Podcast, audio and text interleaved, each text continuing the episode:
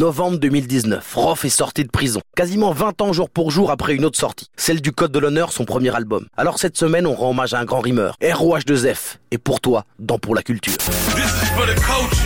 Retour en 1999. La France fait la connaissance du rimeur offensif honorant le fond et la forme. ROH2F.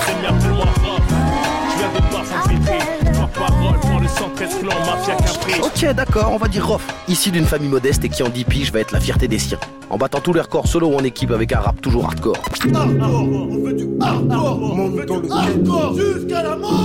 Hardcore même dans la vie. En juin 2007, les clashs éclatent partout dans le rap français. Pendant ce temps, lui, prend du ferme. En même temps, qui a dit que les rappeurs devaient toujours être des exemples?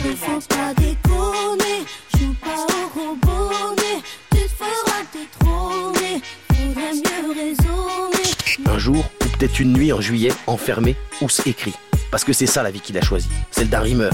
Et il enchaîne une, deux, puis cent, puis même plus de 200 mesures.